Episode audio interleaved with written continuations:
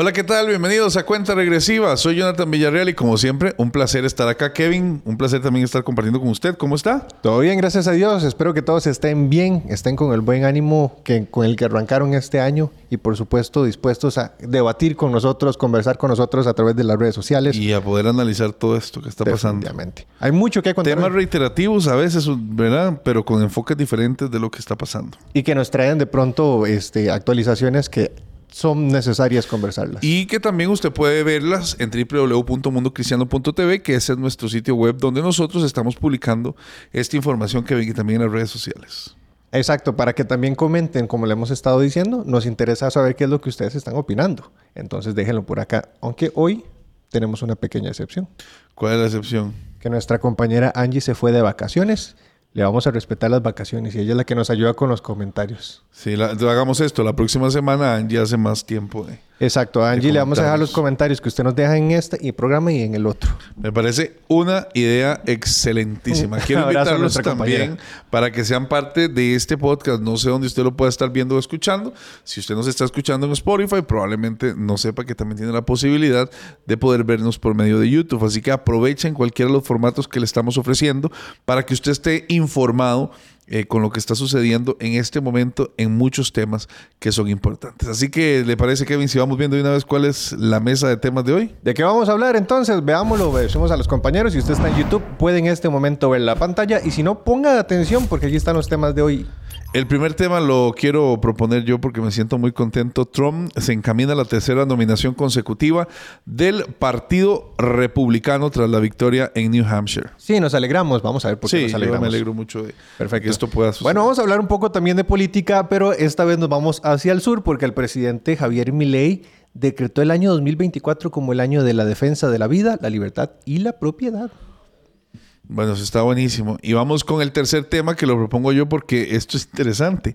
Casi 80 años después del holocausto, 245 mil sobrevivientes judíos siguen vivos. Todavía hay mucha gente que está viva. Es importante poder analizar eh, desde la perspectiva eh, de qué específicamente se refiere. Y vamos a hablar de cine porque la película Sound of Freedom superó los 250 millones de dólares en recaudación, superando muchos éxitos de taquilla.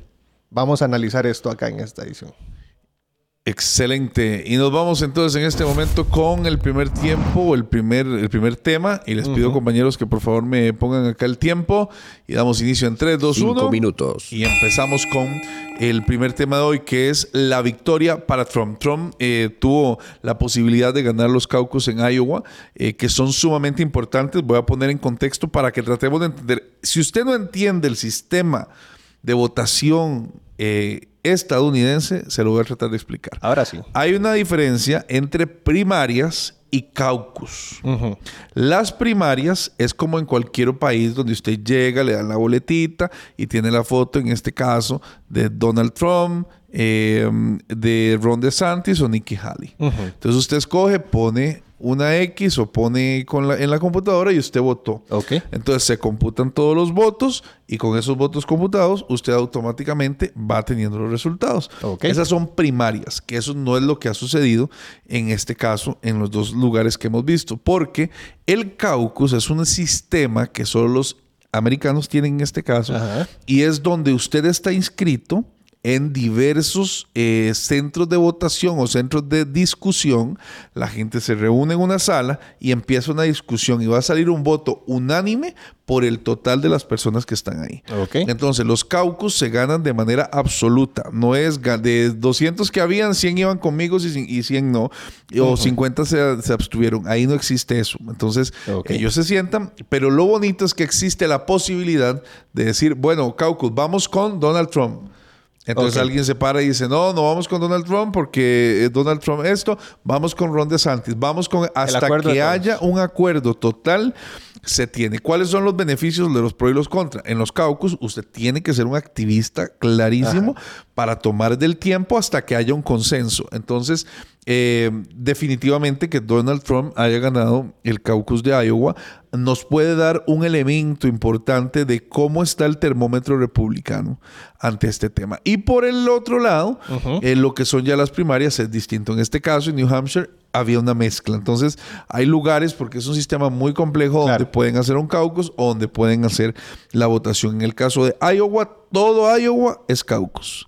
Entonces, en este caso, eh, podemos ver a un Donald Trump muy fuerte en New Hampshire. Fue una cosa impresionante. La tercera vez que un candidato republicano en la historia de los Estados Unidos logra ganar tres veces el mismo lugar para la misma nominación, porque recordemos que en este caso Donald Trump se está presentando en una tercera. Todos los expresidentes que habían perdido una elección no volvían a la tercera. Claro. Entonces, en este caso Donald Trump lo está, haciendo y por eso se está convirtiendo en el tercero. ¿Qué sucede ahora? Nikki Haley dice que ella tiene posibilidades de ganar y va a seguir en la lucha. Según los datos de las encuestas, Donald Trump le ganaría de manera holgada a eh, Joe Biden y Joe Biden salió diciendo en un encuentro de campaña, algo muy gracioso, dice en un boletín de campaña, esta es la oportunidad de oro para que se enfrente Donald Trump al único candidato que lo ha vencido, que soy yo. Y es cierto. bueno, dolió. Sí, duele un poquito, pero eh, las, las encuestas, como lo menciona el mismo Trump, algunas, la mayoría, eh, le dan la, ventaja. Él lo mencionaba y era parte de lo que él daba en su discurso de victoria el martes, que las, las encuestas lo están colocando a él en ventaja por sobre Biden, entonces que está haciendo el llamado al Partido Republicano para que se una con él, aprovechando de que las futuras o eventuales proyecciones que existen le dan la ventaja a Trump, haciendo un llamado al Partido Republicano que de por sí ya se ha ido consolidando más algunos de sus grandes competidores, eh, como el que vemos acá, en, eh, ¿verdad? En solo DeSantis, que era el que de pronto se veía fuerte. Ya ahora está del lado de Trump, que fue uno de los grandes críticos. Bueno, se olvidaron de, las peleas y ahora se están uniendo y mucha gente se ha estado uniendo de sus rivales a Trump. Queda Nikki Haley, que a ver si, si ella al final este, logra hacer la competencia que promete ser. Que le tengo que ser honesto, Jonathan, ahorita que tuve la oportunidad de estar en Estados Unidos, eh, uno siempre hace como el sondeo entre, entre los cristianos, conservadores, la gente con la que uno conversa y uno preguntaba por los candidatos y sí habían personas que mencionaban a Nicky. Entonces, si sigue siendo fuerte, si lo va a lograr, desde nuestra perspectiva, da la sensación no creo que, lo, no creo que lo logre. Porque si no, ya hubiera sido, ya, ya, ya los resultados de un acompañado y en, Iowa estuvo en un tercer lugar. Pero ella daba unas declaraciones y ella decía, bueno, estamos comenzando, estos son los primeros estados como le digo, la experiencia nos da la sensación de que definitivamente Trump va a terminar arrasando.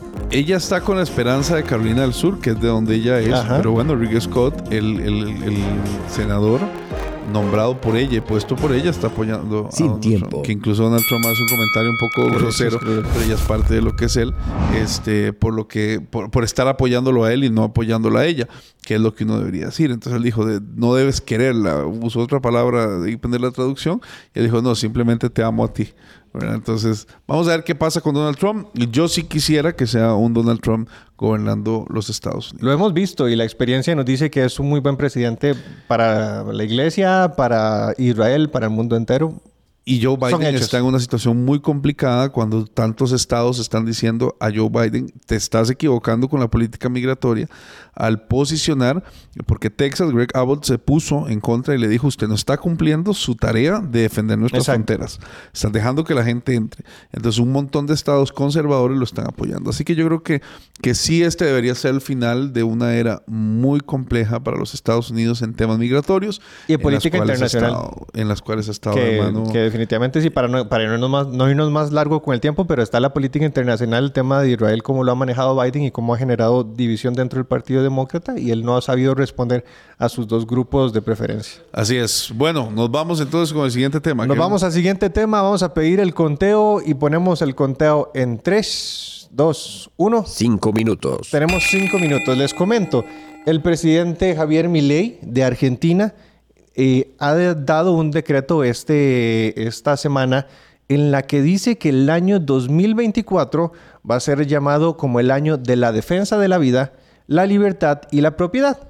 ¿Qué significa esto? ¿Qué significa en la práctica que el presidente haya dado esto como un decreto? Significa que ahora toda la documentación, y cito como lo dice el comunicado de prensa, toda documentación, administración de Administración Pública Nacional, centralizada o descentralizada, así como entes antárquicos, deberán llevar la leyenda durante el corriente año. O sea, todos los documentos van a tener esta leyenda, la del año de la defensa de la vida, la libertad y la propiedad. El gobierno dice que esto lo utiliza para, para destacar y difundir y concientizar acerca de los valores de la vida, la libertad la propiedad y retomando el camino que hizo grande a nuestro país. Son declaraciones de un comunicado de la Casa Rosada. Es un gobierno eh, abrazando, está el tema de la libertad, está el tema de la libertad financiera, pero también abrazando el tema de la vida, que es algo que celebran muchos. Eh, de hecho, la noticia, nosotros, eh, la, la primera impresión que la recibimos cuando usted lo tira a a la, a la, sala de redacción es este, a la congresista Milagros Aguayo, la pastora y congresista Milagros Aguayo, celebrando la noticia por el lado de la Provida, porque es un gobierno que de por sí está apoyando la vida y lo está llevando como una consigna en toda su documentación. ¿Cuándo se ve eso, Jonathan, en Latinoamérica? No, y no solo en Latinoamérica, sino en Argentina, donde en este momento ah, está haciendo, habiendo una transformación total del, del país. Eh, mucha gente está aceptando que la situación económica tiene que, que tener ese choque que mi ha, ha, propuesto. Y creo que también en la agenda programática, la agenda de la izquierda es una agenda muy complicada es una agenda que, que, se, que se posiciona en temas en los que tal vez uno cuestionaría si es necesario o no posicionarse. Entonces, todos estos elementos yo creo que están jugando a favor de, de mi ley y creo que mi ley está absolutamente claro en que tiene que cumplir su, su propósito y lo que ha tenido que, que hacer en este caso con Argentina. Creo que cuando la situación es compleja, se requiere de un presidente que tome decisiones complejas. Y yo sé que Milei, bueno, esta semana hemos visto cómo Milei se, se le han levantado, este, ya, ya tiene sus primeras huelgas, sus primeras protestas en contra, pero se necesita de alguien con mucha determinación y esa determinación que genere controversia. Hablamos ahora de Trump y Trump eh, siempre tomó decisiones que eran controversiales, pero no sé si es, no sé si es correcto decirlo, pero a veces son decisiones en las que no te tiene que importar la opinión de mucha gente porque tenés que tener determinación. Trump lo hizo con el tema del aborto. ¿Se acuerdan cuando nosotros hablamos las noticias aquí que le cortaba presupuesto? Le importaba lo que era la opinión pública. Es que la gente habla mucho del tema populista, ser populista, pero alguien populista a veces eh, quiere como es como caer bien con todo el mundo. Y después tenemos a alguien como Milley que realmente no le interesa caerle bien a la gente, pero sí le interesa ver lo que es correcto. Ahorita está en Argentina una, un paro nacional eh, donde se han visto videos del gobierno, de gobiernos locales apoyando la marcha con cosas tremendas. Eh, la izquierda, los sindicatos en su máxima expresión, pero creo que mi ley le está respondiendo a un público específica y directamente que necesita escuchar lo que mi ley dice y que estaba esperando esa, no revancha, pero sí ese cambio donde todos se sacrificaran por todos, porque en este caso eran unos cuantos que estaban teniendo unos beneficios que tarde o temprano tenían que pagar. Y eso es lo que hoy está pasando en Argentina, donde el presidente tiene que hacer un ajuste tan violento para poder lograrlo. Pero más allá de lo económico, que es un tema donde se ha aplaudido mucho el trabajo de Javier Milei hay algo más en el fondo y a criterio mío tiene mucho más peso y es el enfoque espiritual de un cambio en esta magnitud eh, En, la gobernación de un país eh, donde hay muchos cristianos y donde también hay una contraparte muy fuerte de gente opuesta. Entonces eso nos va a, poder generar una, una, un ajuste en lo que esperamos para Argentina. Creo que Argentina ha estado clamando por un presidente distinto y en este caso estamos viendo a alguien que aunque sea simbólicamente está tomando decisiones claves eh, bajo el principio del temor a Dios. Claro, porque eso es lo que, lo que debería interesar, el, el enfoque porque es cierto, no se trata de caerle bien a un grupo o a otro, a pesar de que él está siendo muy claro en que realmente no le interesa la opinión, la opinión de todo el público. Pero sí está tomando decisiones que definitivamente, y hablemoslo como cristianos, eso va a desatar bendiciones para el país. Poder decir que sos pro vida, poder decir que en Argentina, a partir de este momento, a partir de este momento, el gobierno, todas las estatales van a estar diciendo, defendemos la vida, eso es algo que trae bendición. ¿Y en qué te cuento del enfoque que él ha tenido de querer acercarse al pueblo de Dios? Ahora, hay gente más extrema que está diciendo, bueno, está haciendo la capital pro vida, pero el aborto está aprobado. Entonces, realmente, ¿cuál es el ajuste que va a haber? Yo creo que sea como sea, existe la posibilidad de ver un presidente enarbolar un tema que es necesario. Y por eso se apoya y por eso se dice muy bien, aquí hay medidas de él que no van a gustar, formas de él que no van a gustar, conversaciones de él que no van a gustar porque su forma no es bonita. Entonces, dentro de la forma argentina es, es todavía un muy mal representante de esto, pero está logrando posicionarse de una manera directa y conceptual, conceptualmente directa. Lo curioso es que no estamos hablando de, de un pastor protestante evangélico que está en la presidencia, es un hombre que de conciencia entiende lo que es. Nadie esperaba que esto sucediera, pero sucedió. Así que bueno, le damos muchísimas gracias a, a, todas las personas que nos están comentando y que siempre están con nosotros Por supuesto. en diferentes eh, en los diferentes planos que tenemos. Vamos inmediato con el tercer tema porque eh, les pido a los compañeros en 3, 2, 1. Cinco minutos. Excelente. Quiero contarles que casi 80 años después del holocausto se encuentran 245 mil sobrevivientes judíos que siguen vivos. Este caso usted va a decir, pero ¿cómo con tantos años? ¿Cómo están? Porque si uno saca las cuentas, si alguien tenía, no sé, 25 años o 50 años, y usted le suma 80, ya no están vivos. Entonces, las personas que están vivas o los judíos que están vivos representan en gran medida hijos eh, sobrevivientes de este bebés de la época y también personas adultas que pudieron tal vez en su niñez, no tan pequeños, haber visto lo que estaba sucediendo. Según los datos de esta información, que es un informe que se acaba de dar, el 49% de estos judíos sobrevivientes viven en Israel, lo cual es una cosa maravillosa que me encanta verlo. El 18% se encuentra en Europa Occidental, el 16% en los Estados Unidos, por eso es que hablamos del, del lobby tan fuerte judío que hay en los Estados Unidos y un lobby muy fuerte también dentro del Partido Demócrata. Eso. Y ahí es donde, donde nuevamente Biden está quedando mal. Y luego de eso, el 12% en países de la antigua Unión Soviética que dio los ampare ahí. Según un estudio de la Conferencia sobre Reclamaciones Materiales Judías contra Alemania con sede en Nueva York, que es conocido como la Conferencia de Reclamaciones, es un grupo que constantemente está en negociaciones para poder ayudar a sobrevivientes del holocausto a, que puedan reclamar y a tener su compensación por parte de esto. Antes de la publicación del informe demográfico, solo había estimaciones vagas eh, sobre cuántos supervivientes del holocausto seguían vivos. Obviamente, este número va a ir en detrimento, pero me parece que es un muy buen momento para saber y decir 245 mil, que es lo que estamos diciendo, 245 mil. Al cierre de este estudio están vivos y eso va a permitir tener datos confiables para poder decir cuánto más ha ido disminuyendo. La mayoría son muy ancianos, a menudo con su salud frágil y una edad promedio de 86 años. Lo que te decía, niños de más o menos 6 años, que eran los que estaban ahí. El 20% de los sobrevivientes tienen más de 90 años y todavía hay más mujeres que hombres con vida. Entonces, en este momento, el 96% de ellos son niños supervivientes que nacieron después de 1928.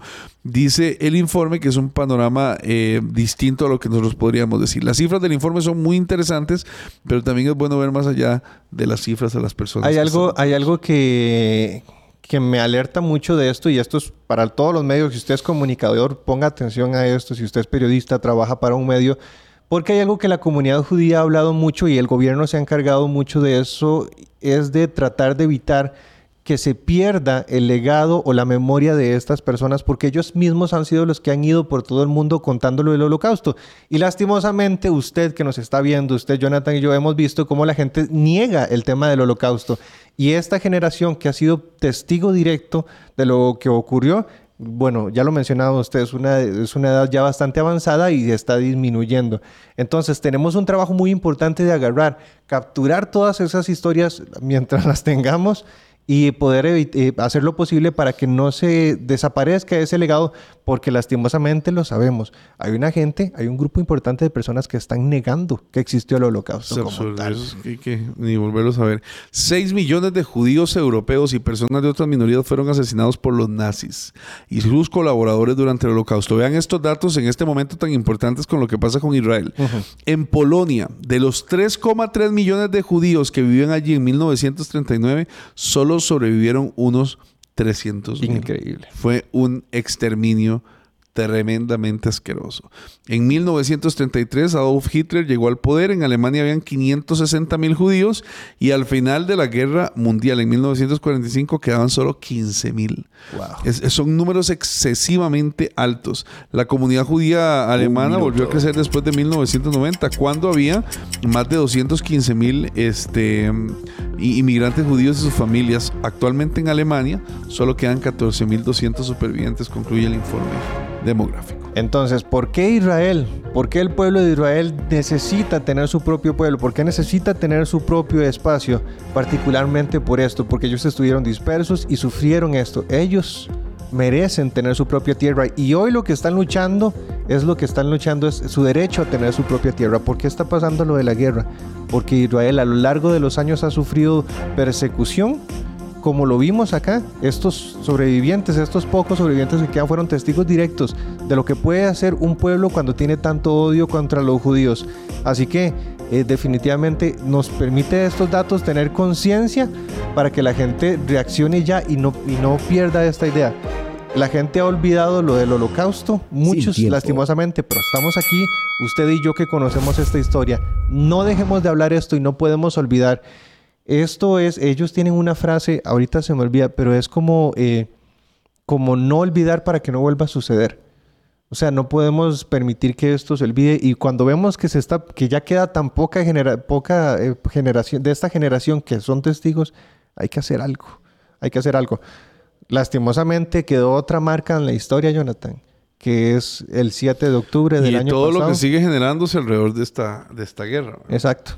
Que, de hecho, que, de hecho yo traía, quería traer la otra noticia de, todos los soldados que murieron, 21 soldados que fallecieron porque definitivamente Israel siempre ha tenido eh, esa desdicha de tener pueblos que los odian y los atacan a este punto, Jonathan, que, que, que termina provocando esto. Miles, miles de israelíes que mueren y no por voluntad propia, porque ellos no quieren y ellos lo dicen miles de veces, no queremos estar en guerra. La guerra que está ocurriendo ahora en Israel esa guerra no la provocaron ellos. Sí, no, y esto que está pasando es tremendo y lo que los medios están cubriendo también.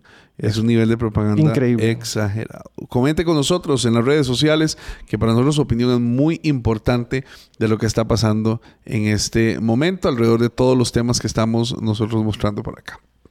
Así es. Bueno, vamos a ver entonces el siguiente tema. Y este tema llama mucho, mucho la atención. Vamos a pedirle a los compañeros que nos preparen el tema y entramos en tres, Cinco minutos. Ahí está. Bueno, vamos a traer otra vez, vamos a sacar del baúl de los recuerdos otra vez más la película Sound of Freedom, Sonido de Libertad. Todavía sigue. Esa película todavía sigue contándonos historias, Jonathan, y datos bastante interesantes. Resulta que recientemente eh, se, nos dimos cuenta que esta película Sound of Freedom, por aquello que usted no la conozca, Sound of Freedom eh, fue una película dirigida por Eduardo Verástegui que denuncia la trata de personas, la trata de niños, eh, cómo ha estado ocurriendo en, Latinoamérica, basado en la historia de, de un ex agente que deja su trabajo para rescatar niños víctimas de la trata de personas. Bueno, resulta que esta película, resumida cuenta por aquello que usted no se dio cuenta de nada, eh, la película tuvo oposición de Hollywood, oposición de Disney, oposición de la izquierda. Tacharon la película como una película activista, como una película súper religiosa, lo que llama la atención porque no es nada religiosa. Eh, todo para que la película no saliera. Y todo porque la película también era patrocinada por Angel Studios, una compañía productora que nosotros hablamos mucho aquí, los mismos de The Chosen.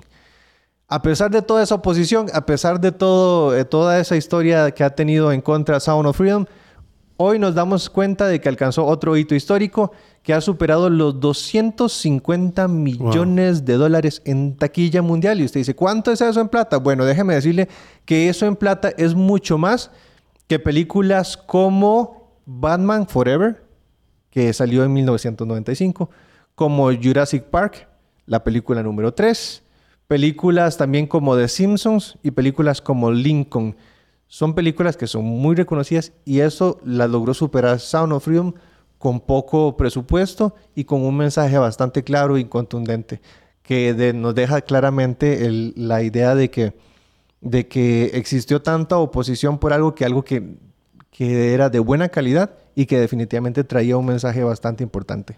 Creo que esto también catapultó el inicio de la posible candidatura de Eduardo Verástegui, que finalmente terminó cayendo. Que ahí es donde yo me pregunto, realmente este movimiento que vimos, que aplaudimos y que creo que puso el dedo en la llaga sobre un tema, ¿a dónde terminó?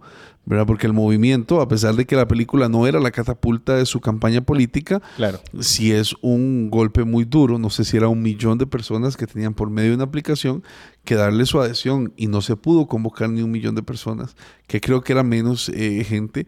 Entonces queda también la duda del, efecto que pudo ser y más bien de cómo pudo haberse empañado Sound of Freedom con el tema de la, candidatura, de Eduardo Brasi, porque yo sé y tengo claro que no iban de la mano, pero en el momento que se saca la película una cosa y luego de eso, cuando se tiene la exposición, se habla de la, de la, de la, de la candidatura y luego termina esto siendo una situación completamente adversa, ahí es donde yo siento que el movimiento que se quería generar, que no era la candidatura de una persona, se convierte, o, como decimos nosotros, puede haberse quedado sin, sin despegar. En, el movimiento que era lo importante. Nosotros queríamos que se creara el movimiento en Song of Freedom, que pudiéramos hablar del tema y se hizo, pero el, el, el más allá del movimiento que se generó al ir a, ver la película, que valga decir, es una excelente producción. Yo siento que, se, que, no, que no se logró. ¿Qué pensás vos? Quiero pensar en el propósito de Dios detrás de esto. Porque no sé, no estoy seguro si el propósito de Dios era que, que Eduardo Verástegui llegara a ser presidente de México y eso llegara a generar cambios importantes. Creo que si fuera ese el propósito de Dios, eh, ahí queda un, si hubiera sido ese propósito de Dios estaría de pronto puede ser para las próximas elecciones y esto sienta un precedente si bien es cierto, esto permitió primero darnos cuenta que nosotros los conservadores, como nos llaman, nosotros los, cristianos, podemos hacer buen cine sin tener que acudir a, chistes vulgares, sin tener que acudir a pornografía, explícita violencia. Eh, se puede hacer. Además de eso, eh, también está otro tema que es el tema de cómo eh, alguien que viene con, con intenciones basadas en la fe, que es el término que nosotros utilizamos, basados en la fe, eh, puede, puede generar un producto que impacta en los gobiernos. Porque si hay algo que nosotros llamamos la atención de esto es que esta película logró entrar a los gobiernos, logró mover gobiernos. Entonces estuvimos en El Salvador, estuvimos en Costa Rica, donde los mismos congresos llegaban y hacían reformas donde ampliaban su presupuesto para la protección de la niñez. Que dice que, yo no sé cómo habrá terminado el, cómo habrá visto Verástegui, eh, cómo que tanto lo bendició, lo bendició, lo bendijo Dios eh, después de hacer este producto, pero la Biblia es clara que cualquiera que le dé de beber a un niño, eh, ese va a tener bendición al reino de los cielos. Y creo que el propósito de Dios detrás de lo que hizo Verástegui en hacer un llamado para la protección de los niños es algo que definitivamente Dios lo va a tomar en cuenta. ¿Qué hay más detrás de eso? Bueno, tenemos los congresos, tenemos buena película, tenemos buen dinero, hay que mencionarlo. Una campaña política, no sé pero definitivamente es muy de Dios todo. Y también tenemos un tema que los ingresos no eran para Eduardo Verasti, ah. eso es importante decirlo. Exacto. Eh, eh, los ingresos que ha habido los aportó Angel Studios, que son los mismos de The Show Chosen, por medio de una colaboración donde la gente donaba y pudo hacerse realidad la película. Es decir, no era un negocio, no era un negocio de Eduardo, lo cual es una realidad creo que Eduardo tuvo su paga, obviamente, porque todo es digno de su trabajo. Imagínate quién. Estos debates no se hacen en ningún lado, nada más que con los evangélicos, pero bueno. Pero en el fondo, yo creo que eh, la candidatura parecía ser un asomo de lo que estaba pasando. Obviamente, la prensa en contra, la política mexicana tan convulsa como es. Y la, la, visión que se dio alrededor del tema. No sé cómo pudo estar el éxito en México, pero creo que fue un, un intento que, que, que no terminó eh, siendo beneficioso. Yo creo que el, que el camino era eh, haber planificado si realmente usted iba a poder conseguir la cantidad de personas para que su precandidatura se convirtiera en candidatura, como lo logró hacer el partido Morena con Claudia Sheinbaum, como está haciendo Xochitl Galvez con el, tema de, del PAN, el PRI, todos los que se odiaban ahora se unieron, este, y como está haciendo en este caso Movimiento Ciudadano, que era donde iba Samuel García, que tiene la posibilidad de nominar otro candidato. Entonces, hubo algo que no se logró y que yo creo que quedó debiendo en el tema de realmente podíamos o no. El éxito de una película, el éxito mediático no significa el éxito político. Bueno, nosotros como cristianos decimos no tanto si se podía o no, sino que si era el propósito de Dios o no. Yo creo que, yo creo pero que la pregunta yo no le echaría la culpa a Dios de una mala planificación de un equipo de, de, de, sí, campaña. Yo he escuchado muchos comentarios de, muchos mexicanos que hablan de que ahí hubo un tema que a muchos se le dificultó votar por un problema en el sistema. Pero como otros sí lo pudieron hacer. Me, explico. yo, sí esas teorías conspirativas las respeto, pero yo sí creo honestamente que hubo una mala planificación, se dejaron llevar por la emoción del momento y terminaron planteando una candidatura presidencial que no podían mantener. Y el tiempo les ganó. Porque si usted ve a toda la gente que decidió meterse en un tema electoral, lograron inscribir su candidatura, los tres candidatos. Aunque muchos quedaron este fuera, ¿verdad? Son. Pero los tres candidatos fuertes lo lograron. Eduardo lo pudo haber logrado y no lo logró. Es decir, yo no le echo la culpa a Dios de las cosas que... Ahí no, eh, hablar del propósito en la negligencia, sí. yo sí me, me, reservo ahí. Lo que, lo que quiero creer es que Dios puede sacar un, un propósito de esto. Dios se puede aprovechar de esto. No está acabado, el, no está acabado la carrera vea que un año, casi un año después, eh, casi más de un año, tenemos eh, un, éxito de algo que ocurrió hace mucho de Eduardo Verástegui. Si Dios pudo sacar un hito después de tanto tiempo, Él lo puede seguir haciendo con la misma persona, utilizando a Eduardo Verástegui. Bueno. Ya nos pues están regañando, sí. Hasta ahora nos avisan. sí, es que no Entonces, imagínense, compañeros. Bueno, estamos hasta aquí. Ya muchas gracias a todos los que se conectaron y los que quieran ayudar a Kevin a que Eduardo Verástegui sea presidente, le pueden mandar un mensaje privado. Bendiciones a todos. Recuerden mundocristiano.tv. Ahí están todas las noticias. Todas las notas y toda la información. Cuídense mucho. Nos vemos exactamente en ocho días. Bendiciones.